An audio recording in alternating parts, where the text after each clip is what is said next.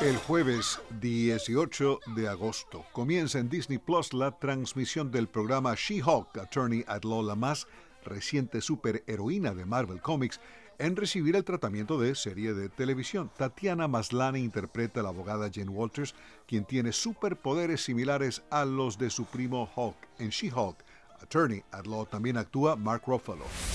Cineworld anunció que la falta de películas de gran presupuesto ha mermado sus finanzas, situación que se prevé continúe hasta noviembre cuando se estrene Black Panther Wakanda Forever. Las acciones de la segunda cadena de cines más grande del mundo cayeron 40% esta semana, ya que tiene deudas con los antiguos accionistas de su división estadounidense Regal y una posible multa multimillonaria en una pelea legal con Cineplex Canadá.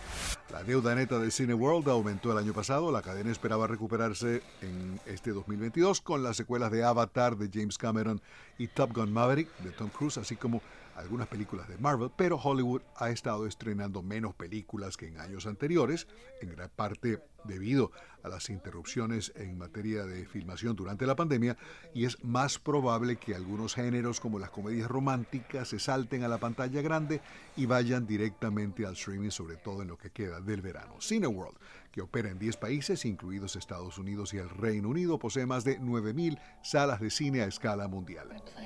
En preparación próximamente en la pantalla grande o en streaming películas biográficas sobre Bob Dylan, Jerry García, Fred Astaire, Ronnie Spector y Audrey Hepburn. En las biopics, Rooney Mara, esposa de Joaquín Phoenix, hará de Audrey Hepburn, mientras que Timothy Chalamet interpretará a Bob Dylan, Zendaya a Ronnie Spector, Jonah Hill a Jerry García y Tom Holland, el Spider-Man, a Fred Astaire. 1964, más de 10.000 personas se dan cita en la ciudad de San Francisco para recibir a los Beatles en su primer tour por Estados Unidos. La multitud derribó una reja que había sido colocada para proteger al cuarteto británico mientras la prensa les tomaba fotografías. 1984, George Michael llega al primer lugar en 25 países con el tema Careless Whisper, la canción de cuando formaba parte él del dúo Wham junto a Andrew Ridgely, viene incluida en el CD Make It Big. Para ese entonces el tema vendió más de 7 millones de copias a escala mundial y hoy